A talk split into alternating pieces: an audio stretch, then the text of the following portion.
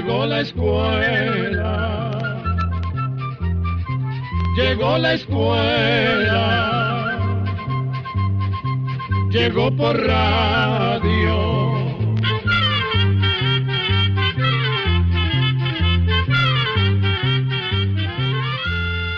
El Instituto Centroamericano de Extensión de la Cultura presenta su programa Oigamos la Respuesta.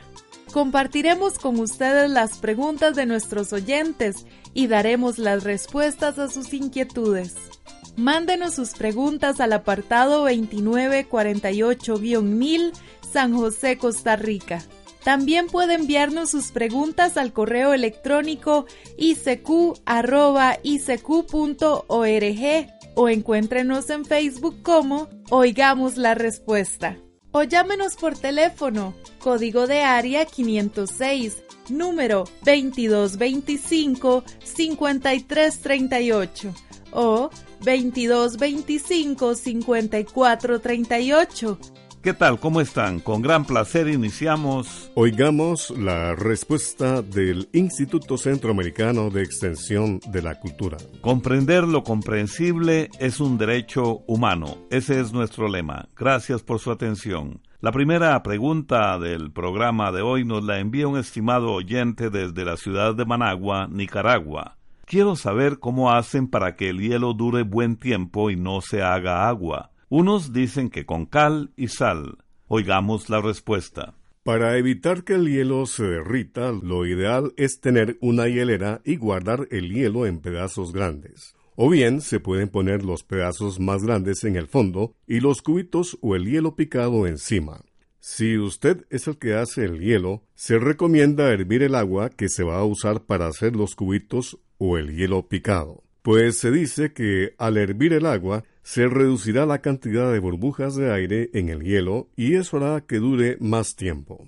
Puede construir una hielera de madera. Para ello se puede hacer un cajón de madera y se rellena un poco el fondo con acerrín, granza de arroz o broza de café. Una vez relleno, se mete otro cajón más pequeño, también de madera, y se rellenan los espacios que quedan a los lados entre los dos cajones. Este cajón más pequeño se puede forrar con una lata por dentro para que la madera no se pudra. Allí es donde se guarda el hielo. Conviene que la tapa sea doble para que también se pueda rellenar con acerrín. Entre el cajón más pequeño y el más grande se abren unos agujeros y se colocan unos tubos para que salga el agua sin mojar el acerrín. Algunas personas montan el cajón en unas patitas y le ponen un recipiente para recoger el agua y evitar que se moje el piso. De esta forma se puede conservar el hielo por 10 horas o más. Con mucho gusto le vamos a enviar un dibujo que enseña la manera de construir el recipiente para el hielo. Por otra parte, se acostumbra decir que echarle sal a la hielera evita que el hielo se derrita. En realidad no evitará que se derrita el hielo. De hecho, la sal derrite el hielo, pero esa sal sí ayuda a que el agua derretida dentro de una hielera esté más fría y eso ayudará para que el interior de la hielera esté más frío. Y si usted quisiera pasar, por ejemplo, una marqueta de hielo de un lugar a otro, le recomendamos meter la marqueta en un saco y ponerle granza de arroz a todo su alrededor. Ahora, si ya tiene una hielera o una caja donde guardar el hielo, puede forrar tanto el fondo como los lados con papel aluminio. Algunas personas buscan papel de burbujas y hacen recortes con el tamaño del fondo y los lados de la hielera. Luego forran esos cortes con papel aluminio y después los colocan dentro de la hielera. Funciona como aislante entre la temperatura dentro y fuera de la hielera. Bien, ¿y qué les parece si hacemos una pausa musical? Vamos a escuchar con el panameño Rubén Blades la canción Prohibido Olvidar.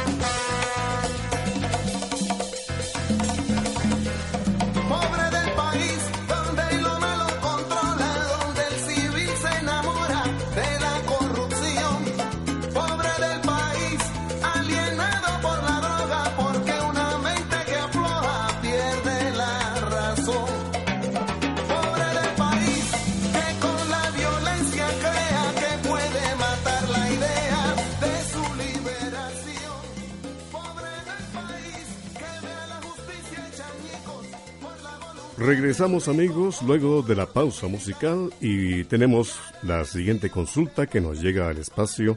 Oigamos la respuesta. Uno de los volcanes de Hawái está causando graves daños en comunidades y siembra terror generalizado. ¿Cuántos volcanes hay en Hawái y desde cuándo eructan violentamente? Es la pregunta del señor Pablo Barreto Pérez, que nos envía su correo electrónico desde Managua, Nicaragua. Escuchemos la respuesta. Para hablar de los volcanes de Hawái queremos empezar contándole que la corteza terrestre, esa parte dura que forma los continentes y el fondo de los mares, está dividida en varias partes que se conocen como placas tectónicas. Algunas son muy gruesas, llegando a tener kilómetros de grueso, pero en algunos lugares conocidos como puntos calientes, estas placas son un poco más delgadas. Esto permite que el magma o material hirviente que se encuentra en lo profundo de la Tierra salga a la superficie con más facilidad y de forma continua, y resulta que las islas de Hawái están en uno de esos llamados puntos calientes. Ahora bien, las erupciones de los volcanes en estos puntos calientes no son explosivas, pero sí se caracterizan por los constantes derrames o flujos de lava, tal y como se ha visto en los últimos meses en la isla de Hawái. Hawái es la isla principal y la más grande de un grupo de muchas islas que están en el Océano Pacífico. Todas se formaron por la actividad volcánica, pero hoy día solo hay volcanes activos en las dos islas principales que son la isla Maui y la isla Hawái.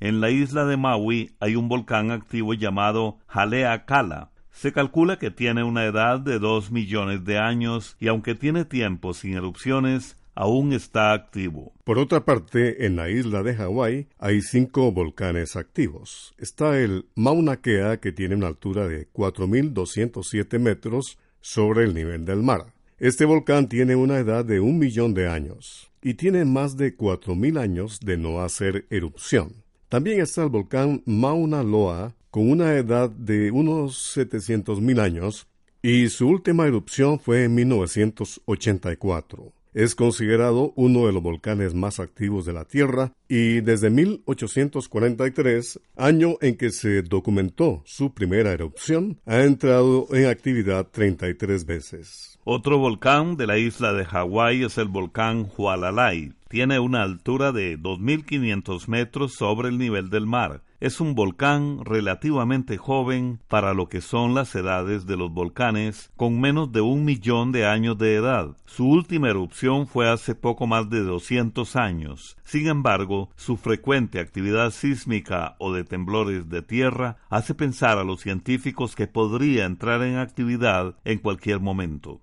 Y el volcán submarino Loihi de la isla de Hawái tiene una edad de unos 400.000 años y se calcula que saldrá a la superficie en unos 100.000 años. Por último, tenemos al volcán Kilauea, que es el que en los últimos meses ha lanzado ríos de lava causando grandes estragos. Para los científicos no es de extrañar que este volcán tenga tanta actividad, pues resulta ser un volcán muy joven. Se calcula que tiene una edad de entre 300.000 y 600.000 años y ha mantenido una actividad constante a lo largo de cientos de años. Además, el Kilauea es el volcán más activo del mundo.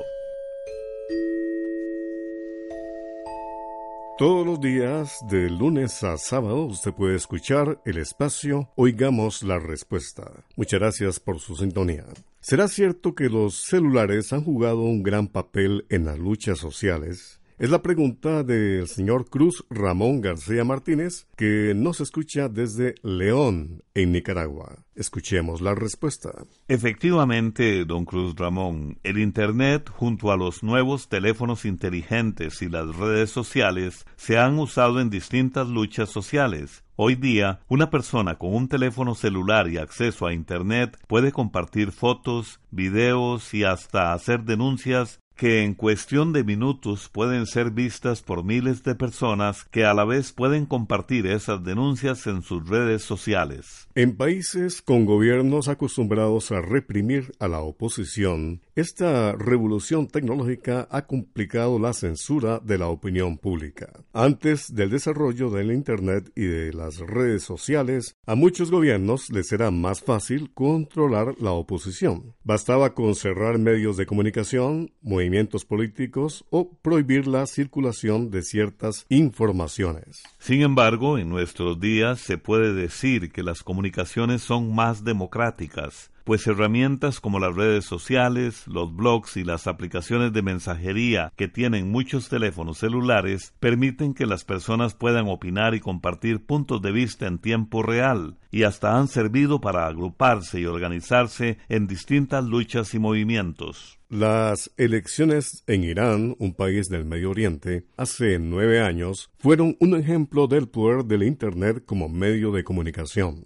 Las denuncias de miles de personas por el fraude electoral y la oposición al gobierno del entonces presidente Ahmadinejad fueron reprimidas por las autoridades. Sin embargo, el pueblo iraní, usando sus celulares y las redes sociales, mostraron con fotos y videos lo que en realidad estaba viviendo su país. Casos similares se han dado en Egipto, Túnez y en Venezuela durante los últimos años. En cada uno de estos países, el descontento hacia el gobierno ha podido darse a conocer a través del Internet. Sin duda, los jóvenes de hoy día y todo el mundo tienen herramientas que han aumentado enormemente la comunicación entre las personas y los países.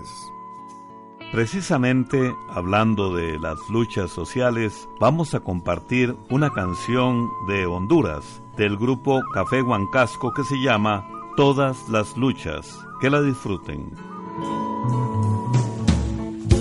Todas las luchas empiezan en el corazón, pero la nuestra no se trata de emoción. Tiene raíces sembradas en el dolor de los que callan porque el miedo les robó la voz. La voz.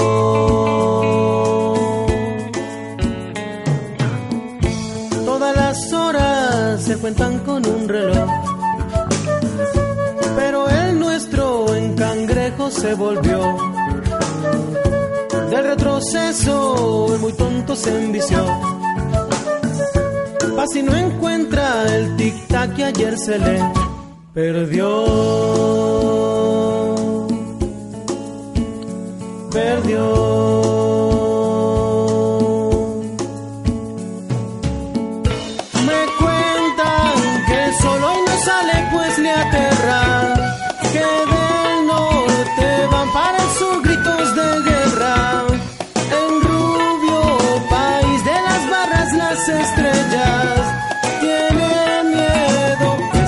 Acabe su cosecha de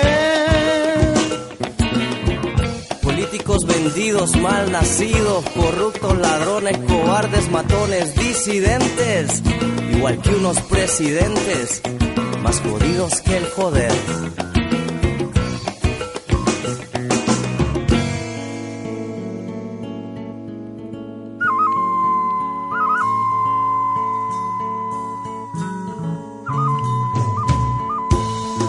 Los sueños nos pueden hacer volar,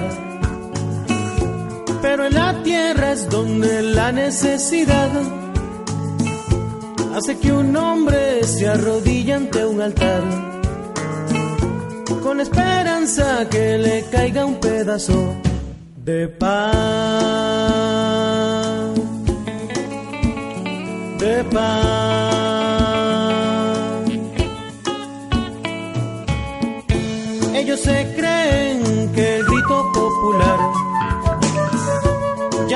Nunca más va a regresar. Esperen sentados que muy pronto van a ver. Cuando ante el pobre se tengan que arrodillar a pedir perdón, suplicar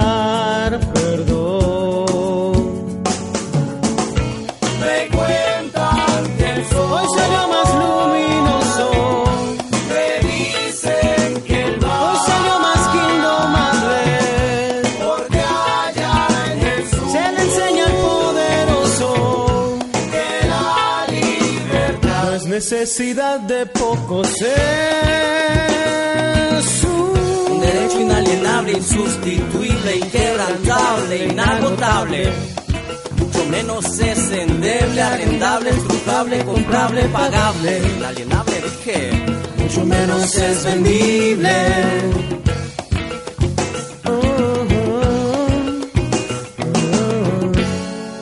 Continuamos en Oigamos la Respuesta. Muchas gracias por su amable atención y gracias también a esta radioemisora que nos permite comunicarnos con usted. Un estimado oyente nos escucha desde Punta Arenas, en Costa Rica. Nos envió una carta con estas preguntas. ¿Qué aportes valiosos brinda el colágeno a nivel de la piel y de las articulaciones? ¿Cómo es que el colágeno hidrolizado se aprovecha mejor por el organismo humano? Oigamos la respuesta. El colágeno es una proteína que produce el cuerpo de forma natural. Está encargado de mantener la firmeza y la elasticidad de la piel, de las articulaciones o coyunturas y de los huesos. Hay alimentos que ayudan al cuerpo a producir colágeno, tales como el ayote, alimentos ricos en vitamina C como los cítricos, el chile dulce, fresas, tomates y brócoli, solo para ponerle varios ejemplos. Pero con la edad la producción de colágeno baja, por eso es necesario buscar suplementos de proteínas que se obtienen generalmente a partir de los huesos, músculos, espinas y piel de animales. Por otra parte, el colágeno hidrolizado, por el que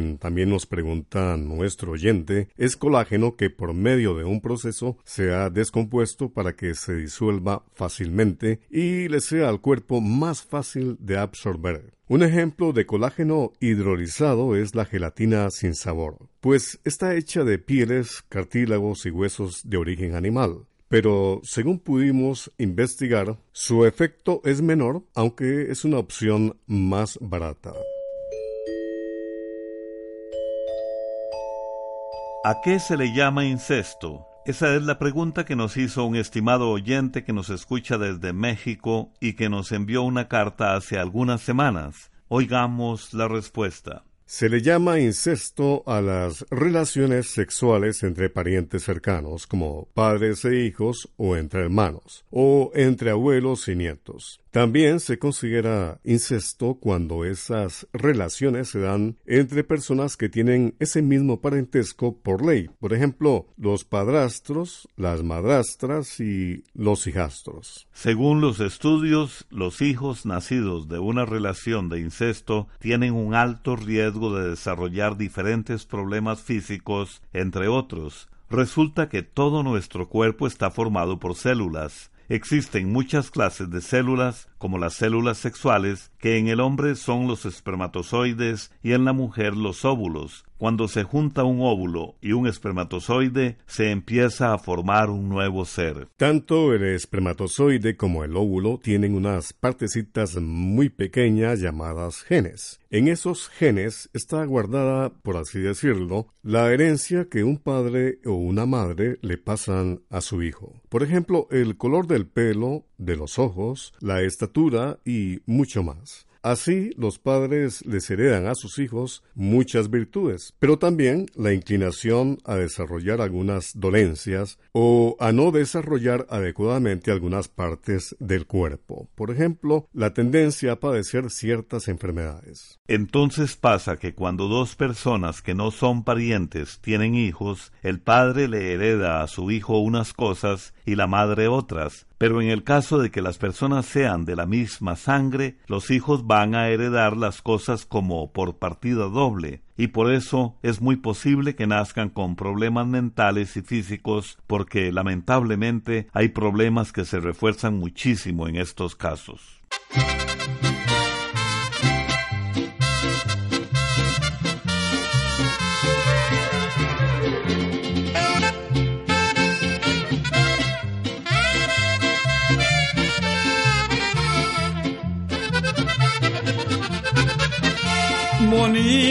Finca de adobe, puerta de encino y mezquite.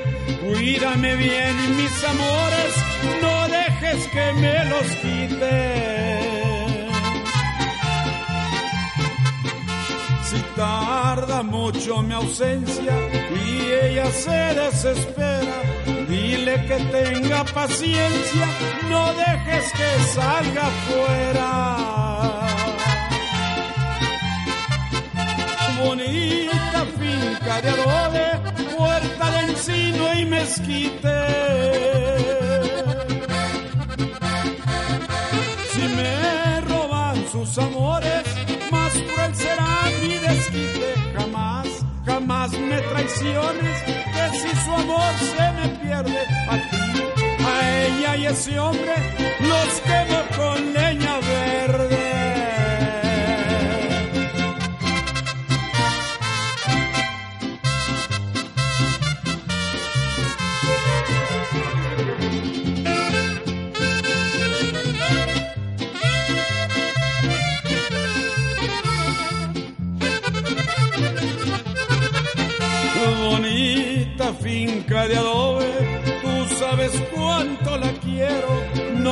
Dejes que otro me la gane por dinero. Bonita finca de adobe, puerta de encino y mezquite. Si me roban sus amores, más cruel será mi desquite. Jamás, jamás me traiciones, que si tu amor se me pierde ese hombre, los quemo con leña verde. Les estamos transmitiendo el programa Oigamos la Respuesta. Es posible que nos ilustren sobre la ciudad considerada como la Atlántida de las Arenas. Es la consulta de un estimado oyente que nos escucha desde Managua, Nicaragua, y nos ha hecho su pregunta a través de un correo electrónico. Escuchemos la respuesta.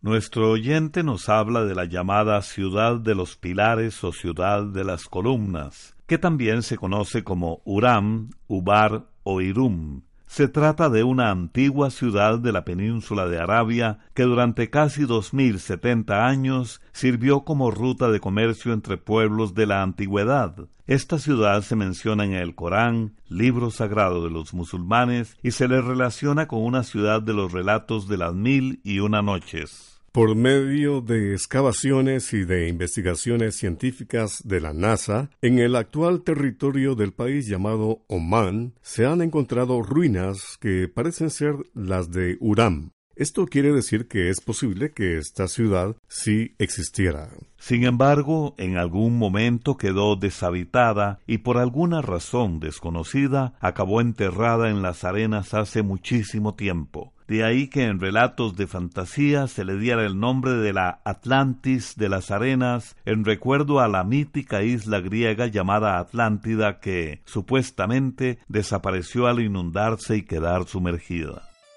Programa A Control 25. ¿Qué son personas migrantes? ¿Cómo es que un herbicida mata al bicho pero no le hace nada a la planta? ¿De qué están hechas las mallas quirúrgicas? Estas y otras preguntas y respuestas en el espacio de mañana a la misma hora. Y así llegamos al final del programa del día de hoy. Los esperamos mañana en este su programa Oigamos la Respuesta. Mándenos sus preguntas al apartado 2948-1000 San José, Costa Rica. También puede enviarnos sus preguntas al correo electrónico icq.org o encuéntrenos en Facebook como Oigamos la Respuesta. O llámenos por teléfono, código de área 506, número 2225-5338 o 2225-5438. Recuerde que comprender lo comprensible es un derecho humano.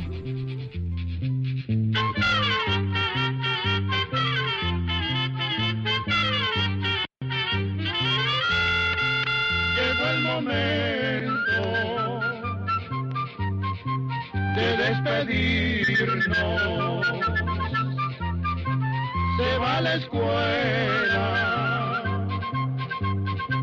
Se va cantando